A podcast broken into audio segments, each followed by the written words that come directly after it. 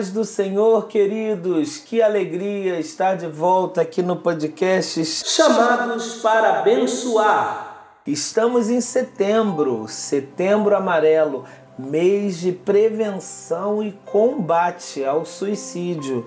E a Igreja do Senhor não pode ficar de fora dessa ação em favor da vida. Para tanto, nessa noite, ou nesse dia, ou nessa madrugada, seja a hora que você estiver ouvindo, nós estamos com uma convidada especialista, Valéria Miranda, psicanalista e também é alguém especializado em terapias integrativas. Atende ali no espaço Madava, o espaço terapêutico que funciona lá na Rua Bagre, no centro de Mesquita, no número 68. Ali você vai encontrar várias terapias integrativas, dentre elas a que eu mais gosto, que é a acupuntura. Maravilhosa profissional está conosco aqui para falarmos sobre vida. Né? Não vamos falar de suicídio, vamos falar sobre vida. Mas antes eu queria deixar a palavra de Deus para você, para que de repente você entenda que a vontade de cometer suicídio não é uma coisa de pessoas que talvez não andem no caminho do Senhor, alguém que andou no caminho do Senhor também em algum momento sentiu essa vontade, está lá em 1 Reis 19, versículo 3 e 4. E Elias, fugindo, se levantou para escapar com vida e se foi, e chegando a Berseba, que é de Judá, deixou ali o seu servo. Ele, porém, foi ao deserto, caminho de um dia, e foi sentar-se debaixo de um zimbro, e pediu para si a morte, e disse: Já basta, ó Senhor, toma agora a minha vida, pois não sou melhor do que os meus pais. E aí ele deitou-se, dormiu debaixo do pé de zimbro, a história vocês conhecem. O anjo teve que ir lá tocá-lo duas vezes, mas o sentimento esteve ali visitou o coração de Elias, um grande profeta de Israel. E Valério, eu queria que você já começasse saudando o pessoal e dizendo por que, se é que a gente pode explicar, que essa sensação de que tudo acabou visita o nosso coração e muitas vezes a gente seguindo o caminho do Senhor. Uhum. Seja bem-vinda. Ah, obrigada. É, é, com prazer e com imensa alegria que eu estou aqui mais para um bate-papo, né? Para a gente conversar um pouco mais sobre vida. Porque falar de suicídio é falar sobre vida. É, é falar sobre aqueles momentos que as pessoas não conseguem é, fazer com que o seu sofrimento, a sua tristeza faz parte da vida. Sim. Então, a gente precisa ajudar essas pessoas a compreender este momento da vida deles. Então, no suicídio, falar de suicídio é falar sobre vida também. Entendeu? Esse sentimento às vezes entra em nós mediante alguma tristeza, mediante alguma coisa química, mediante alguma depressão. E eu tenho pensado muito nesses dias nos adolescentes e isso acontece muito com os adolescentes e eu gosto muito de uma frase que quando eu trabalhei com adolescente há muitos anos atrás, eu falava que os adolescentes eles são eles estão gerando eles mesmos. Porque é um momento em que há aquele turbilhão de mudanças e que eles precisam se conhecer e mal estão começando a se conhecer já está tudo mudando. Então eles estão gerando eles mesmos. Então às vezes entre, entre esse conflito, não só para adolescentes, jovens, mas para adultos também. Sim. Isso não depende da maturidade da pessoa ou da idade da pessoa. Então esse sentimento vai vir, mas é um momento em que a pessoa faz uma, uma, uma, decisão. Eu só tenho essa saída. Ela só entende que neste momento o sentimento que domina ela é de algo passageiro, de uma coisa que vai passar, mas que ela só vê uma saída, que é ser tomado pelo momento de algo que vai interromper a vida dela, né? É, a gente tem um tabu que às vezes a gente não pode estar falando a palavra, não pode uhum. estar escrevendo. Se você entra no YouTube, ele pergunta para você se você tem certeza que quer procurar esse assunto. Então, é, mediante a isso, eu falo que falar de suicídio é falar de vida. E a gente precisa falar. Cada vez mais que a gente fala para informar, o outro também fala da angústia que ele está sentindo. E se ele consegue falar da angústia que está matando ele, ele vai conseguir falar até que essa angústia traga vida a ele.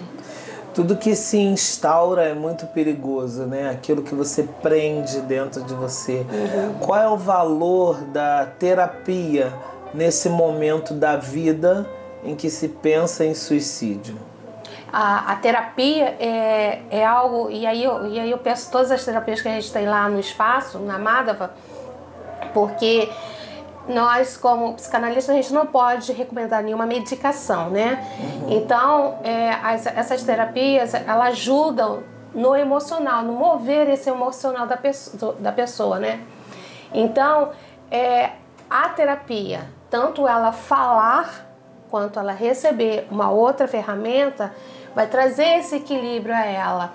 No que eu falo, no que eu falo, eu já estou pensando de uma maneira diferente. A gente ajuda a pessoa a ter um outro olhar, né? Tirar o foco daquela negatividade, porque é uma coisa muito pesada nesse momento para a pessoa, é muito pesada ela carregar aquilo sozinha. Então, tirar essa, esse peso, essa negatividade, vai ajudando a ela a ter uma outra visão e saber que existe uma outra saída para aquela dor que ela está sentindo. E hoje também, para a glória do nome do Senhor, nós temos uma outra convidada aqui que eu vou justificar já já porque ela está aqui. Segundo dados do IBGE, o suicídio entre jovens de 11 a 20 anos houve um aumento nos últimos 10 anos de 49,6%. Ah, e uma redução na faixa etária de 21 a 30 anos. Os jovens estão procurando essa alternativa que a Valéria falou aqui, já começou a introduzir, ah, para dar fim a essa dor. E temos conosco hoje uma professora que trabalha com essa faixa etária, faixa de adolescentes. É Marcele, que está aqui conosco. Ela é professora de biologia há mais de 20 anos. Marcele, seja muito bem-vinda. E por que uh, esse suicídio tem assolado os adolescentes e jovens que você tem tido contato na escola? É um prazer estar aqui com vocês, com o senhor pastor. É, e a gente trabalha com adolescentes né, na escola e a gente tem visto é, esse número né, de, de pessoas pensando em suicídio. Eu tenho alunos lá que pensam, que falam com outros, mas muitas das vezes eles não procuram ajuda. Né? Eu tenho alunas, é, até esse bimestre passado a gente trabalhou muito sobre isso, mesmo não sendo esse mês que frisa isso, né? A gente tem crianças e nessa faixa etária aí de 11, 12, 13 anos, que eu trabalho do sexto até o nono ano, e muito deles por causa de briga com colegas, discussões dentro de casa, às vezes pais separados. Isso vem trazendo transtorno para eles e eles não estão conseguindo lidar com esse transtorno. E isso é, é um gatilho para o suicídio. E eles começam talhando o corpo, né? A gente teve é, é, a triste realidade de pegar gilete. Eu recebi um saquinho cheio de gilete na dentro da escola. Na escola. Na escola. Infelizmente. A gente pegou, recolheu, teve que ser acionado o conselho tutelar também. Foi comunicado os pais, mas só que tem que os pais relataram à escola que já não sabe mais o que fazer né? Então a gente está vendo aí esse crianças com as mentes perturbar, perturbada, não conseguindo colocar é, essa mente de volta ao eixo, esse eixo está pendendo para um lado, né? Uhum. E, e a gente vê assim, tá ficando difícil tanto para as escolas lidarem com isso, por quê? Porque o ensino maior, o carinho, o controle maior dessa prevenção que deveria vir dentro de casa está sendo empurrada para as escolas, para os professores. Nós temos que dar conta disso, mas só tem que nós não temos que dar conta disso, né? A sociedade ela está vindo caminhando, é, empurrando, empurrando os afazeres, os deveres de outros para nós, para nós professores. Sim. E a gente vê como isso é triste. E um outro caso que eu penso, né? além de ser professora, como serva de Deus também, a falta de Deus dentro da família, né? A gente deixando Deus de lado, isso começa a acontecer mesmo. Sim. Porque a gente sabe que nós temos um inimigo que ele luta o tempo todo para destruir, né? E se ele conseguir atingir uma pessoa dessa casa, essa casa toda vem abaixo. Né? E a gente vê que esse mês de prevenção do suicídio tem que ser mais falado. Sim. Lá na escola, o nono ano, é, essa semana, eles fizeram várias plaquinhas e espalharam todas na escola, na cor amarela. Que legal. Né? E é um incentivo às outras turmas, porque o nono ano é o último ano, eles estão saindo e eles já têm uma visão um pouquinho mais aguçada do que, dos que estão entrando agora, que é sexto, sétimo ano. Esse caso que eu peguei das giletes foi de um sexto ano.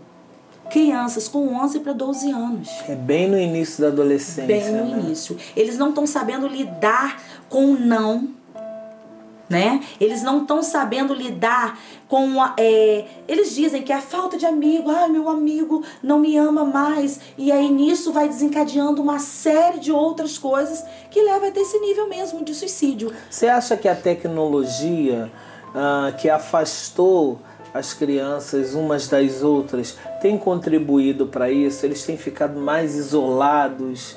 e por conta disso acaba aumentando essa sensação de solidão? Eu creio que sim.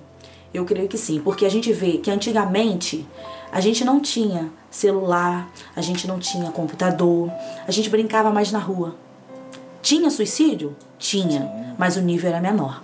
E a faixa etária era outra. E a né? faixa etária era outra. É. Eram pessoas mais velhas, Sim. ou pessoas que não tinham dinheiro para pagar uma conta, né? Exatamente. né? Ou separou, aconteceu alguma coisa assim gravíssima, uma doença. Ou aposentou e está se sentindo inútil. Se sentindo inútil, é. aí sim. Mas só que tem que o nível da idade tá diminuindo a cada dia mais, né? E a gente tem visto isso aumentar é, gradativamente, só que tem que o número de a idade tem baixado né? Crianças de 11 anos que não tem compromisso nenhum em pagar conta, não tem compromisso nenhum, entre aspas, né? Só estudar, só estudar. Que eu falo sempre isso com minha filha. O seu dever é o estudar. Mas só que tem que eles estão tendo uma sobrecarga tão grande. O emocional tá tão abalado, porque a tecnologia entrou no lugar de onde os pais os deveriam estar tá entrando. E nada substitui calor humano. Nada né? substitui, né? E essa tecnologia realmente tem vindo para destruir. Por quê? Muitas das vezes a gente não fiscaliza o celular. Muitas das vezes a gente não fiscaliza os sites que as crianças estão entrando. Verdade. Né? E a gente precisa ver isso para poder a gente tomar a atitude antes de chegar a, aos fatos, né? Porque quando a prevenção significa isso, você vai prever antes que aconteça antes que aconteça. E olha, há solução ainda. Ainda há solução. solução. Ainda Valéria, eu queria ouvir de você por que esse afastamento dos pais para com os filhos, já que essa figura do pai e da mãe é sim insubstituível. E a gente está vendo a falta dessas figuras, o que está causando nessa geração. Por que esse afastamento? Eu acredito que a gente já está numa terceira ou numa quarta geração sem pais presentes. Então a gente já está vivendo o que, que veio lá de trás. A mulher foi trabalhar, o pai foi trabalhar, a mãe foi trabalhar, deixou com a avó. A mulher não, não, não tem mais aquilo que a gente tinha, o que pelo menos na minha avó tinha. Ou no meu tempo mesmo. A gente tinha o estar à mesa. A gente tinha a mãe olhando o caderno, a gente tinha a mãe olhando a bolsa havia uma supervisão do pai e de mãe. Sim. Agora a gente não tem isso, eles estão sozinhos.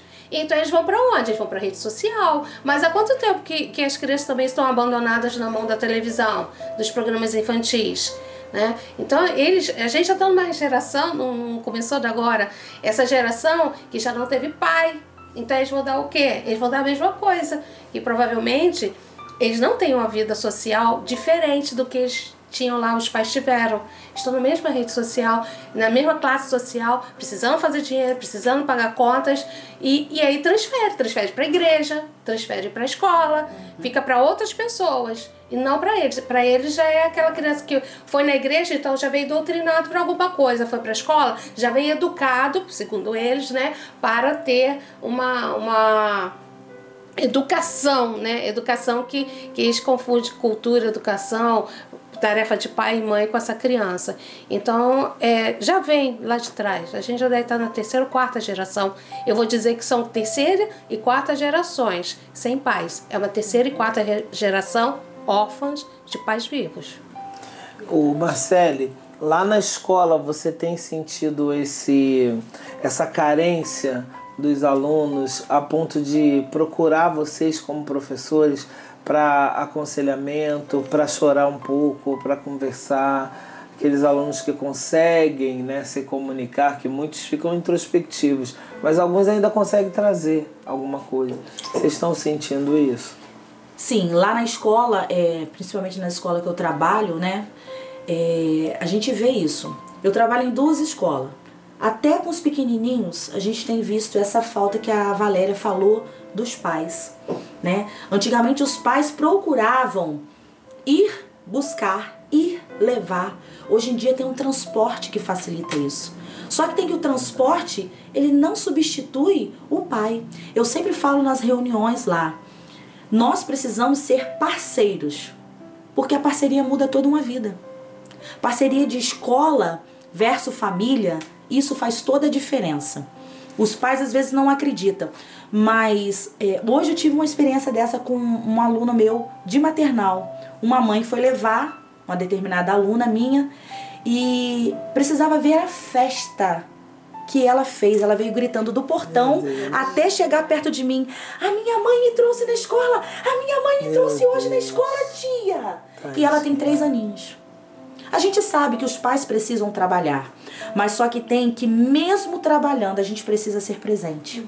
Sim. Mesmo trabalhando.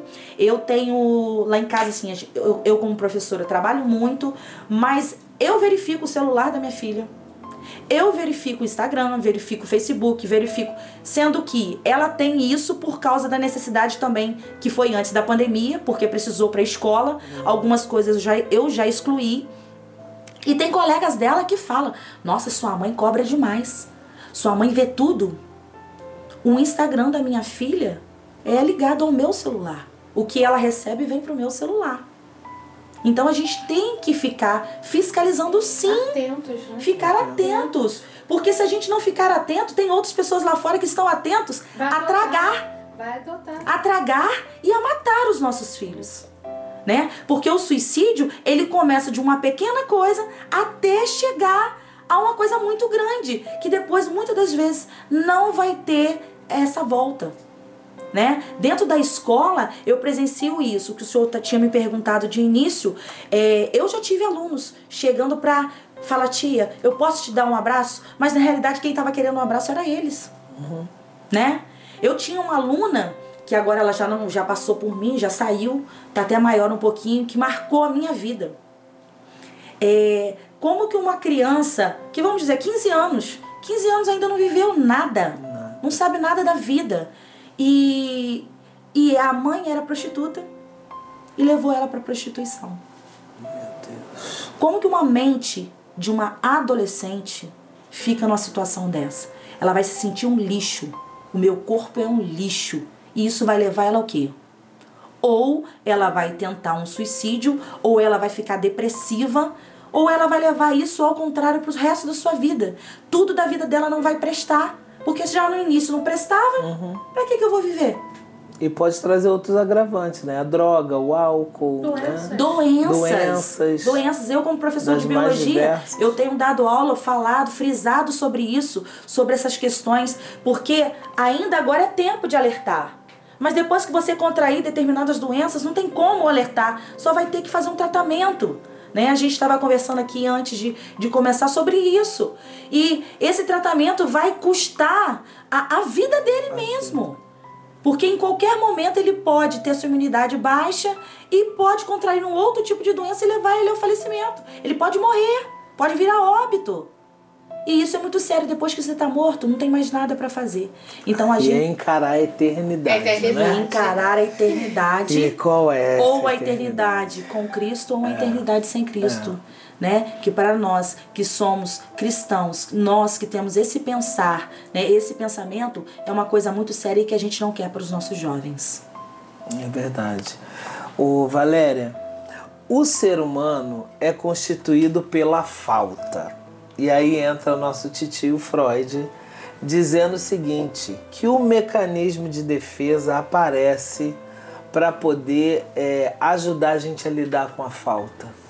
O ser humano é constituído, ele se integra uh, através da falta. E hoje a gente está tendo os pais trabalhando muito, que já foi é, falado aqui à mesa, e esses pais trabalhando muito querem dar tudo para os filhos. A falta não se estabelece. O eu não é formado, o mecanismo de defesa não é formado. E como é que essa criança lidar com a frustração, esse adolescente lidar com a frustração? Ele não sabe lidar. Ele não sabe lidar, ele não sabe o que que. É, até para a gente saber amar, a gente tem que saber que um dia a gente não foi amado, para a gente saber a diferença. Uhum. Então, ele não sabe lidar com essa, com essa falta, com essa frustração, com o que ele a, aprendeu ali o dia inteiro. Foi o quê? Só receber. Ele não sabe, pastor. Ele, o que, que acontece com a cabeça dessa pessoa? É que tudo vai acontecer a favor dele quando ele quer, a maneira que ele quer. É, e, e tudo ele vai ter. Porque não tem falta que que eu, eu lembro que quando eu trabalhava, eu só tinha a Maíla. E onde que eu trabalhava tinha coisas assim muito bonitinhas para meninas. E eu trazia, todas, todo dia eu trazia. E aí um dia ela já chegou indo na minha mão. Aí eu falei assim, ou, ou, peraí. No outro dia eu não trouxe. E ela viu que a minha mão estava vazia. Ela falou assim: O que, que você trouxe para mim? Eu, um abraço. Ah, um abraço eu não quero. Olha. Então eu parei de trazer ou levar para casa a, as coisas que eu achava que era um mimo, era um mimo, eu achava que ia bonitinho e tudo mais, mas aí a gente tem que parar, o pai tem que parar para ver se você não tá fazendo com que teu filho acha que ele pode tudo na vida, porque quando ele cresce achando que ele tem tudo, ele também pensa que ele pode tudo né?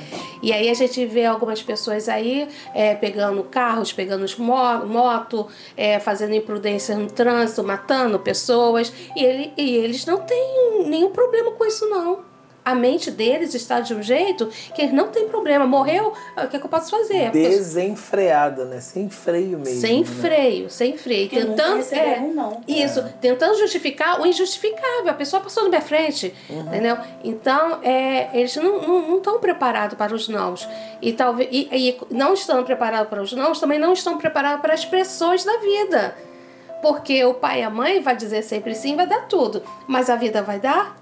A vida vai dar o que eles querem, a hora que eles querem, o momento que eles querem, não vai. As barreiras começam a chegar e. É, pode tornar aquela pessoa é, prepotente, que acha que pode tudo e continuar nessa mesma linha, mas pode encontrar alguém mais prepotente do que ele.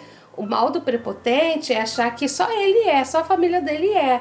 Mas ele pode achar alguém mais prepotente que ele. E como é que vai ser esse enfrentamento? Uhum. Então a gente, a gente tem que começar a ensinar nossas crianças é, também tinha uma época que eu falava assim, ó, hoje você está tomando o picolé da Bom, porque hoje eu tenho dinheiro para comprar da, Bom. Se eu não tiver, amanhã você vai comprar o da moleca e o dia que eu não tiver, não tem. Ah, você fez muito bem? Eu acho que sim, porque com isso a, a, criança vai entendendo que ela, ela vai ter dia que ela pode ser que ela não tenha nada e ela vai ter que entender e lidar com isso né? A Marcela estava falando aqui, né, que as coleguinhas, nossa, sua mãe, né? E uma vez alguém também chegou para a Maíla e falou assim, nossa, sua mãe pega pesado com você.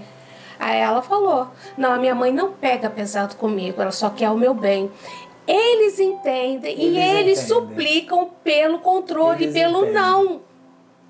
Só que depois vai vindo aquela vantagem, vantagem, vão crescendo, vão ver que tem mais vantagem e, e aí acostumam com as vantagens e é com as coisinhas que eles querem ter. Entendeu? Eu tenho certeza, Marcele, que a Ana Júlia valoriza muito você como mãe, mesmo que ela não fale para você. Sim. Mas ela vê a diferença Sim. das mães das amiguinhas para a mãe que ela tem. Isso também é amor, né? Isso porque o não. O freio. Porque o não é, é amor. É, é amor. Ele, ele, a criança está entendendo que ela está sendo observada pelos pais. O pai está falando sim, tá, mas está falando não também. Então ela está entendendo que ela está sendo observada. Então ela sabe que existe uma proteção, um carinho atrás dessas respostas do pai e de uhum. mãe, entendeu? Então, ela é isso, isso que a, que a Marcele faz, faz com que a filha dela entenda, não, peraí, minha mãe tá, tá me vigiando, tá tomando conta de mim, ela quer o melhor para mim. Muitas vezes eles acham que a gente não sabe de nada e não quer o melhor. Mas no sentimento dela, na psique dela, ela entende, entende. que ela é valorizada pela mãe e que a mãe a ama, apesar dela ouvir os não. Eu, é, falando sobre isso, pastor, é, ela escreveu uma cartinha para mim, agora há pouco tempo, falando: Mãe, muito obrigado por, pelos nãos que a senhora fala para mim. E assim, e a gente desde pequenininha tentou sempre ensinar isso a ela. É o que você já falou, Valéria, da sua filha. A gente, quando ia em Nova Iguaçu, é, muitas das vezes a gente vai com dinheiro contado, uhum. né? Não tem como a gente ficar comprando tudo também que filho quer né? Aí ela olhava para mim, a gente via que ela queria, mas a gente ficava dura, fingindo que a gente não estava vendo. Ela falou assim: "Mamãe, hoje pode?" Hoje pode, isso. Falei: "Hoje, hoje pode. Mas tem dias que a gente não que vai não poder." Pode. Né? Mas infelizmente eu tenho presenciado, principalmente com agora a geração nova que está vindo, porque eu tô trabalhando de dois extremos, pastor. Uhum. Eu pego de sexto ao nono ano e à tarde eu trabalho com o maternal. Então eu vivo as duas realidades né? É, a gente vê crianças mimadas, mas crianças mais velhas mimadas e crianças novas mimadas. Porque quando você fala um não, aquele não ali se torna uma é, crise. Uma, crise, uma crise, mas uma, às vezes uma crise que você fica assim espantado de ver e que demora a conter aquela crise. A conter. A conter aquela crise. E isso é um agravamento. A gente tem visto que está se agravando cada dia mais. E né? tudo isso pela ausência. Sim. A ausência. A gente vai rodando, é... tirando o novelo e chega lá na ausência. Isso, toda, toda, todo excesso de alguma coisa, né, é falta de alguma coisa. Então existem os excessos do sim, né? E aí tem também existe também a falta do não. E aí vai existir o excesso das crises também. É por isso que a gente precisa estar numa balança, né? Em equilíbrio constante. E esse equilíbrio, minha gente que está nos ouvindo, só Cristo pode dar. Só. Né? A gente não sabe ser pai, a gente não sabe ser mãe. Não. Mas se a gente pedir orientação ao Senhor, a gente faz tudo certinho. Eu sei o que é isso. Né? E a Valéria, a Valéria tá colhendo é agora é, que ela casou um filho e já tinha casado uma filha. Uhum. Ambos são trabalhadores, Sim, cidadãos de bem, mas foram regados há muito não, né? Há muito não. É, é, eram nós três só. E ali, para completar a nossa família, né? Carnal, nós três. Mas ali tinha Deus, Jesus, Espírito Santo e os anjos todos ao redor da gente. Então, é, foi é, não, não, não, conseguimos gravar, né? Porque a luz faltou na hora. Mas foi difícil? Foi difícil, mas ao mesmo tempo houve uma certa facilidade, que eu falo certa é, facilidade, porque a gente é carnal também, né? Uhum. Mas a todo tempo, Deus, o que, que eu faço? Deus me conduz. Pra, como é que eu vou cuidar dos meus filhos? Sou, sou eu, é eu e eles, é eu e eles. E aí a gente vê que, que Deus tem que estar no meio. Não tem como. Meus filhos foram apresentados ao Senhor, né? Maíla casou com quem? Com alguém da igreja. Ela do Ministério de Louvor, ele do Ministério de Louvor, né? Nicolas casou agora, né? Casou com quem? Com alguém também evangélico, né? Tendo objetivos juntos, né? Junto na, na mocidade. Então, assim, eu, eu sou uma pessoa muito feliz porque, como eu falei, eu e minha casa servimos ao Senhor. Né? E já a Maíla já ensina o Estevão, ele já sabe os versículos de cor, ele canta música, né, os corinhos dele evangélico. Então, é, é ter essa, essa, é segurar na mão do Senhor mesmo, para que a gente tenha uma família sólida e que a gente chora, chora, tem preocupações, tem, mas é muito mais fácil quando a gente tem Jesus na vida da gente. E né? vence, né? E Porque a gente consegue vencer. Parece que o, o suicídio é uma derrota, né? No final é uma derrota. Eu perdi a batalha da vida. Vou falar uma coisa aqui que eu, as pessoas não sabem, mas há alguns anos atrás, é, uns 20 um, 21 anos, né? Eu cheguei a ligar pro CVV, entendeu? Porque a pressão era muito grande, a dor era muito grande. Mas graças a Deus eu não fui até o fim, né, de fechar minha mente, fechar minha visão para aquilo, porque a todo instante o Espírito Santo fala com a gente. Uhum. Mesmo que você ligue, eu te ouve, mas ao mesmo tempo você já não está mais ouvindo né? Na minha experiência, eu não estava mais ouvindo a outra pessoa do outro lado. Eu estava ouvindo o Espírito Santo falando comigo. Uhum. Então, é, a experiência que eu tive com o CVV, é, eles, são, eles são incríveis, eles são incríveis. Né? E, e é tudo que alguém está precisando, de alguém que ouça com atenção. CVV, para quem não sabe, é o Centro de Centro Valorização, de Valorização da, da vida. vida. Que nem era que 188. É 188. é 188 hoje, mas não era 188. Então, é, havia o Espírito Santo falando também ao meu coração. E aí eu desliguei o telefone e a pessoa que estava do meu lado falou: Você estava ligando para quem? Você está fazendo? E eu não falei nada.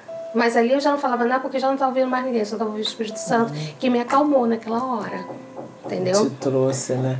Para esse equilíbrio que esse a gente equilíbrio, tá falando, né? Para esse equilíbrio, porque a, a, o próprio corpo, ele quer vida. Nós queremos vida. O nosso corpo, ele reage à vida.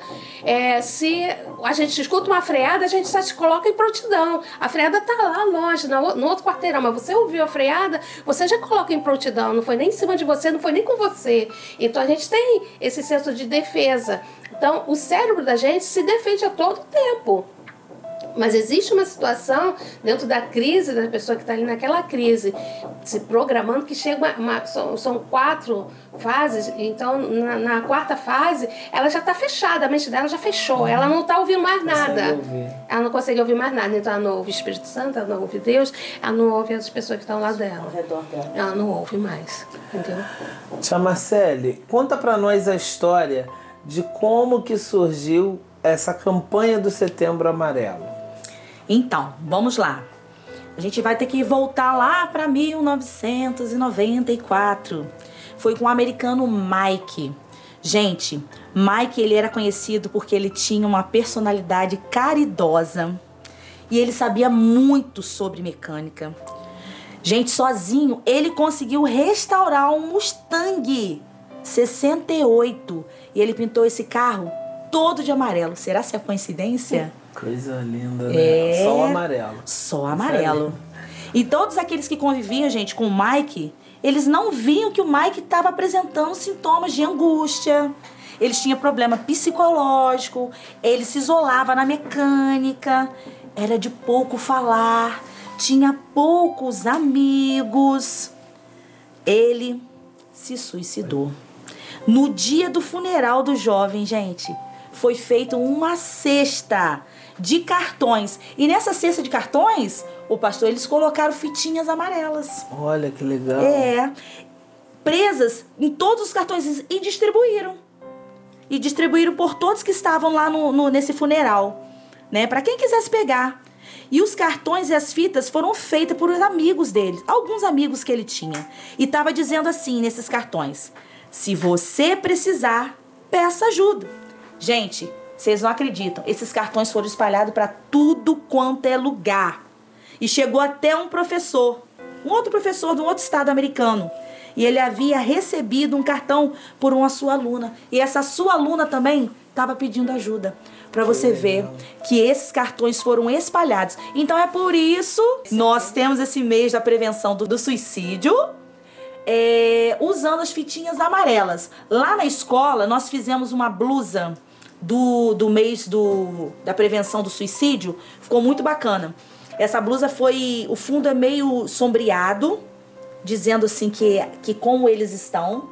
E colocamos uma, um homem, uma silhueta preta, com braços abertos, com esse dizer, né? Se você precisar, peça ajuda. Falar é a melhor solução.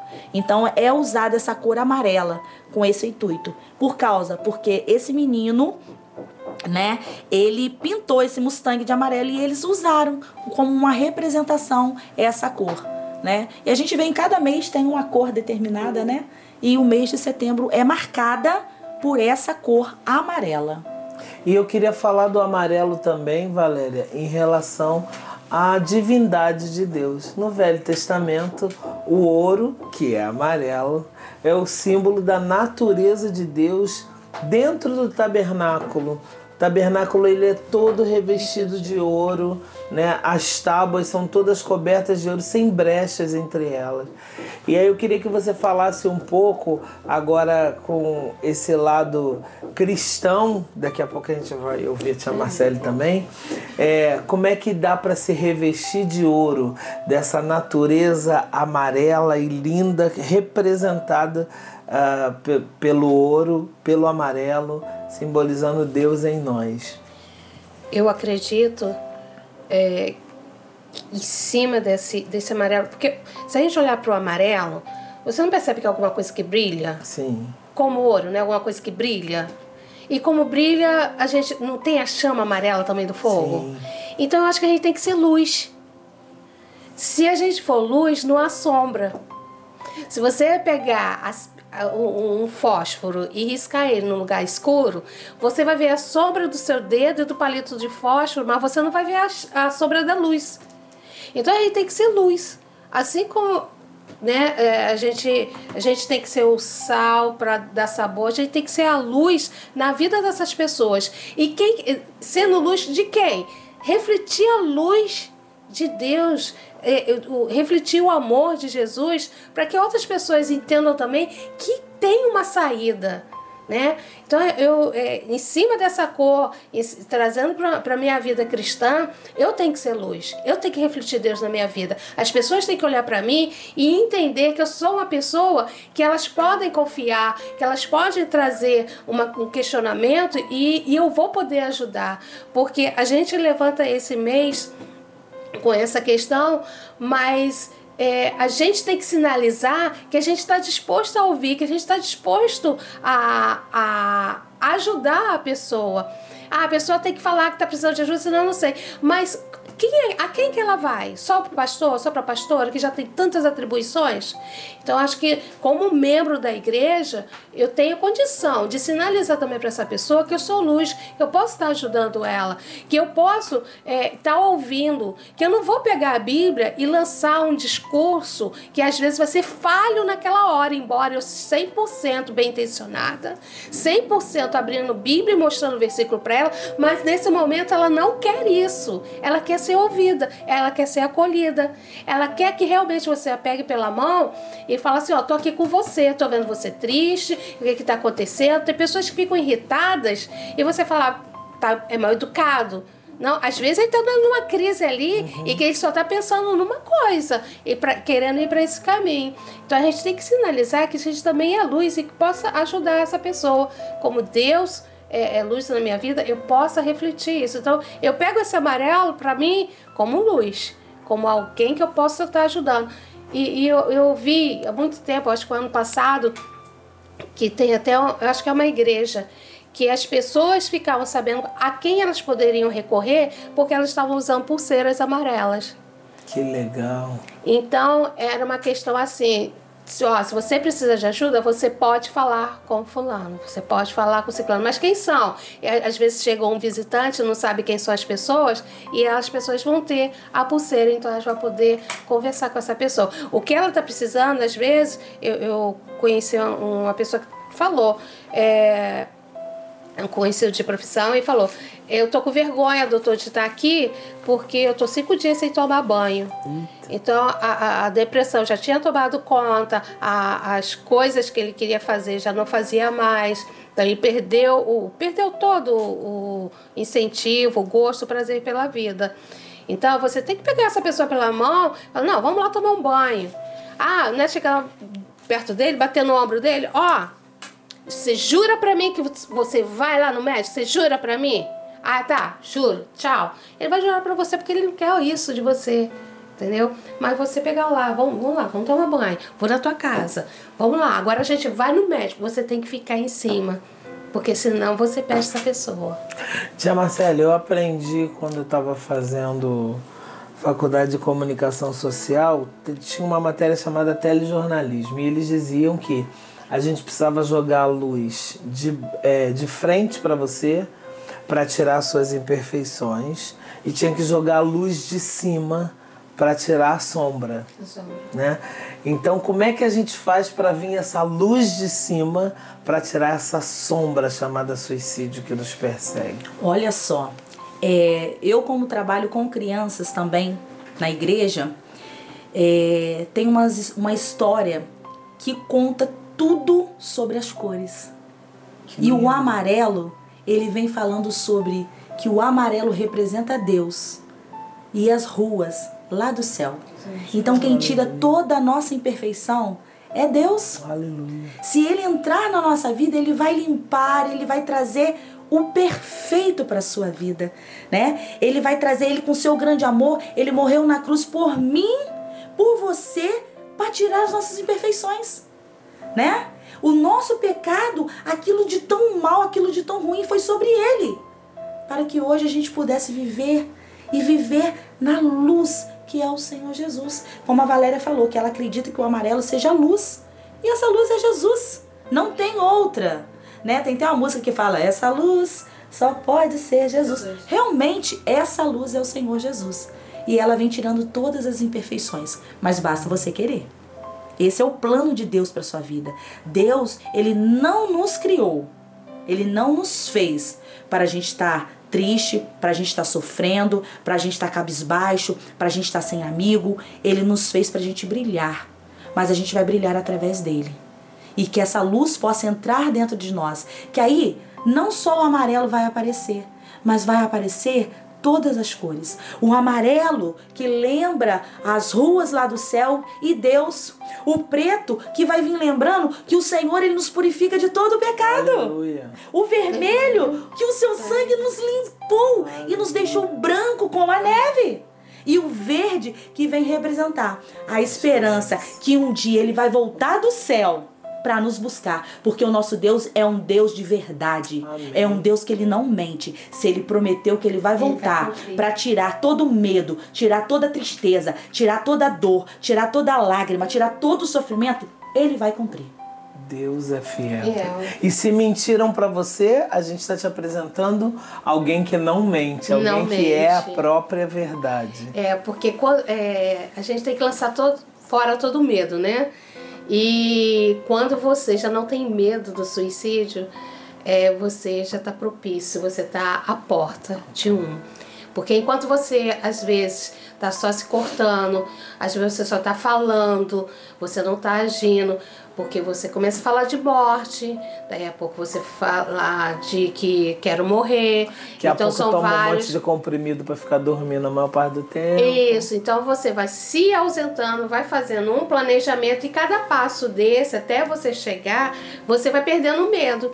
E aí, quando você perde o medo, você já está à porta, porque nada mais vai te segurar, a a não ser aquela ideia fixa de que você tem que fazer. Eu queria que vocês mandassem um abraço para essa matéria que eu vou ler aqui para vocês. E esse podcast chega lá no Rio Grande do Norte, né? E eu queria que vocês falassem dessa iniciativa aqui.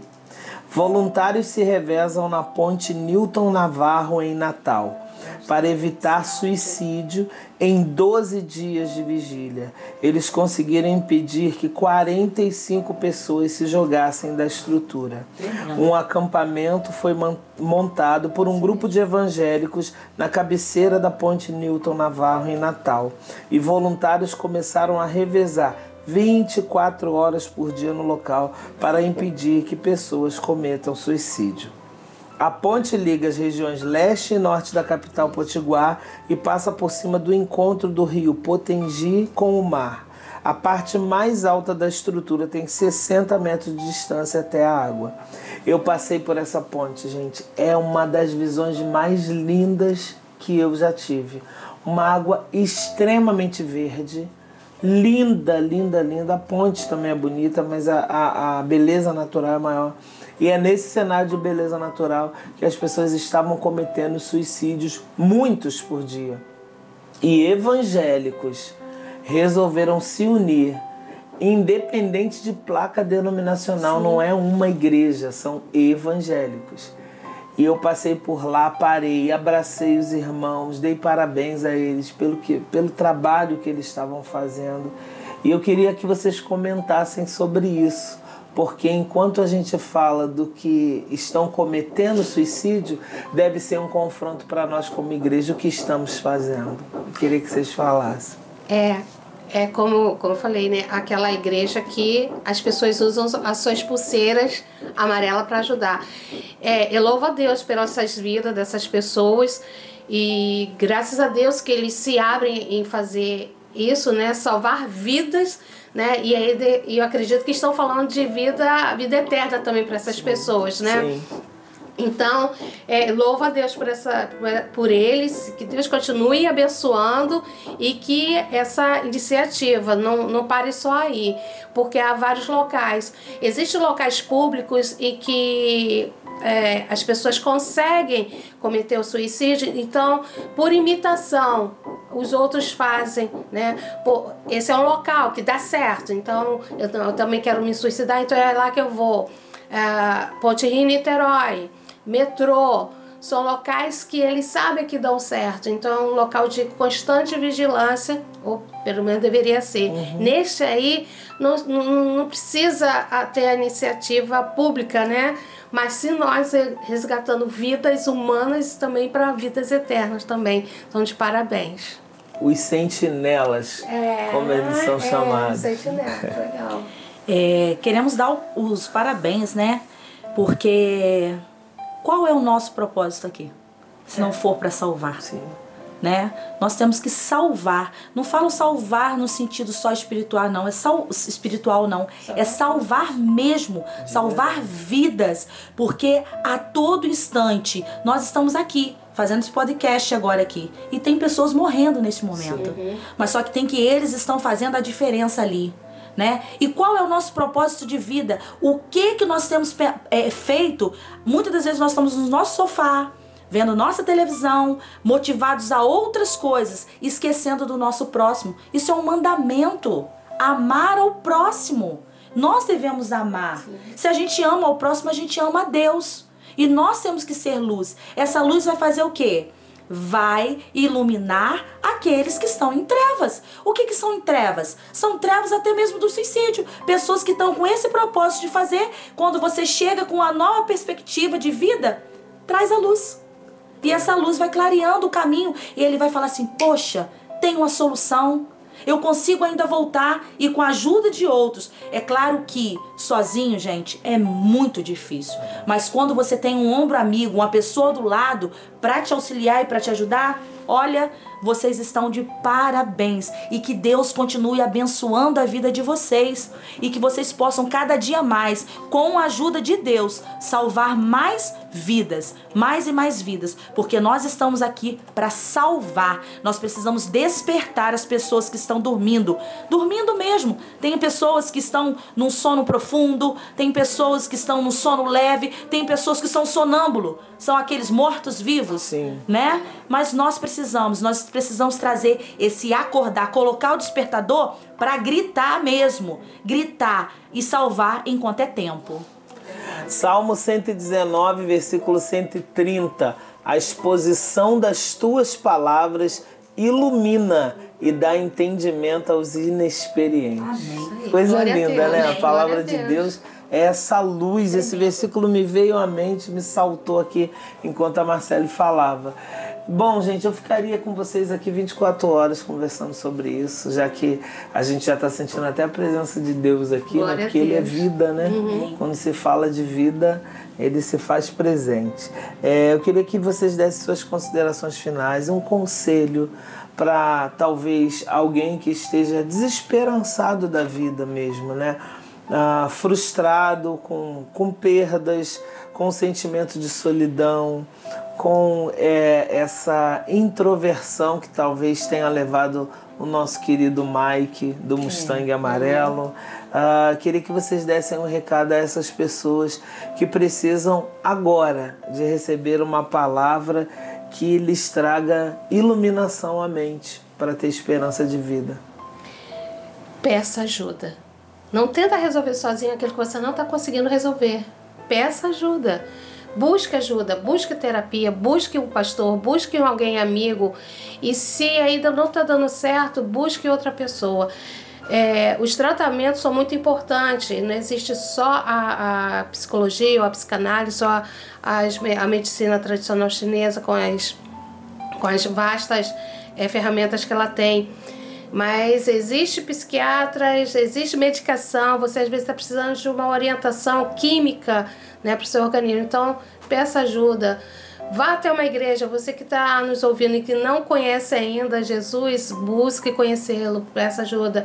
Busca um propósito na sua vida. Eu acho que a gente precisa de ter propósito. Não só aqueles que estão desesperançados agora, né, com alguma é, idealização de, de, de, um suicídio, mas aqueles que gostariam de ajudar, buscam um propósito, se pergunte o que, que possa fazer, como mudar a sua vida, como viver melhor. Faça as perguntas que você vai ter as respostas. E fazendo essas perguntas, você vai mudar o seu foco. Mudando o seu foco, você tem ainda a chance de não passar por esse período tão nebuloso da sua vida. É, como a Valéria falou, é, grite, grite por socorro, porque muitas das vezes a gente acha que a gente vai conseguir sair, mas sozinho a gente não consegue. Sempre vai ter alguém do seu lado que pode te ajudar tá? E uma outra pessoa que pode te ajudar com certeza. Que os seus olhos estão sempre atentos, seus ouvidos nunca estão tampados para que não vão te escutar, para que não possam te escutar. O Senhor Jesus, ele ouve, ele atende as nossas orações. Dobre o seu joelho, que esse também é o melhor remédio. E com certeza o Senhor colocará pessoas ao teu lado para que possa te ajudar. O Senhor é com você e sempre será. Grite por socorro. Falar sempre vai ser a melhor solução. Isso aí, minha gente. Muito obrigado por todo mundo que esteve nos ouvindo nesse podcast abençoado, falando de vida no mês de prevenção ao suicídio. Encaminhe esse conteúdo para alguém, abençoe a vida de alguém que você sabe que está triste, desesperançado, ou alguém que você desconfia, né? Como a Valéria falou, que às vezes está falante, está uh, até irritado, mas você sabe que está em algum sofrimento. Que Deus abençoe a sua vida, que te use como canal para abençoar alguém. E se você que está triste, está ouvindo esse conteúdo, saiba que a alegria do Senhor pode chegar ao teu coração. E essa alegria do Senhor é a nossa força. Amém. Que Deus te abençoe Amém. muito. E ó, tá as portas aqui abertas da Igreja Batista Nova Central em Mesquita, Avenida Governador Celso Peçanha 489, aqui no centro de Mesquita, pertinho do cemitério municipal. E os nossos cultos são às quintas-feiras, às 19h30 e domingo. A gente está aqui a partir das 8h45 na escola bíblica e 19 horas o culto de celebração ao nome do Senhor. Aparece aqui, aqui eu tenho certeza que você vai conseguir um abraço, um sorriso e um ombro amigo. Deus te abençoe muito e não se esqueça nunca: juntos, somos igreja.